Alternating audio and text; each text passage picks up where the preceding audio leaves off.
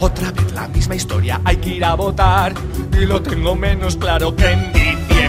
El próximo domingo conoceremos quién será el ciclista que se corone como campeón del Tour de Francia, pero igualmente será una fecha señalada para los cerca de 250 españoles que conviven en la Gran Boucle.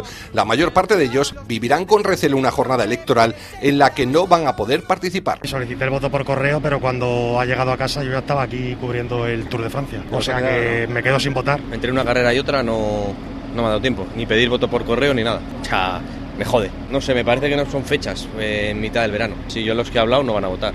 Pero porque no pueden, no porque no quieran. Ciclistas, masajistas, mecánicos, periodistas, organizadores y trabajadores de logística. Esta es la tónica general para la mayoría de los españoles en el Tour de Francia. La frustración es latente entre esta colonia, como nos comenta el fotógrafo Jesús Rubio. Pues hombre, me fastidia, sí, no, no he podido votar porque no está previsto. Cuando tienes este viaje no ha habido voluntad de arreglarlo. Nadie ha montado unas elecciones en pleno verano con todo preparado. Esto así lo veo, ¿no? No he podido votar.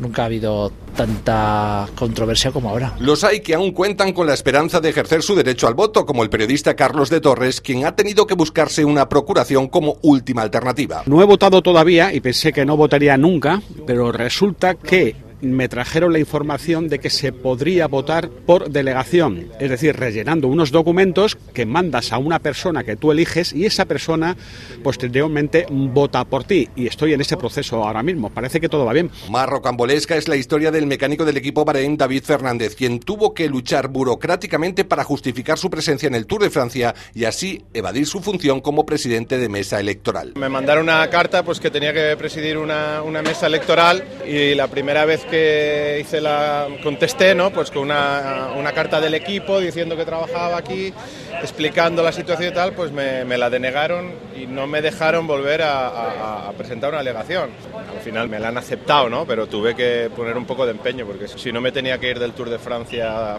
presidir una mesa. Y después de buscar desesperadamente encontramos a un español en el Tour de Francia que sí podrá votar. Se trata de nuestro estimado compañero de la agencia EFE, Luis Miguel Pascual, quien está siendo la envidia democrática de los españoles en este tour. ¿no? Sí, sí, he obtenido la posibilidad de votar gracias a que solicité que me enviaran eh, los, las papeletas del voto por correo a una oficina de correos de la frontera con Francia y entonces eh, me desplacé hasta allí y pude depositar mi voto para hacerle un favor a la democracia. Votanos, votanos, votanos de la vida de nuestro color. Desde el Tour de Francia y también sin poder votar, informó para RFI Carlos Pizarro. Somos tu mejor opción.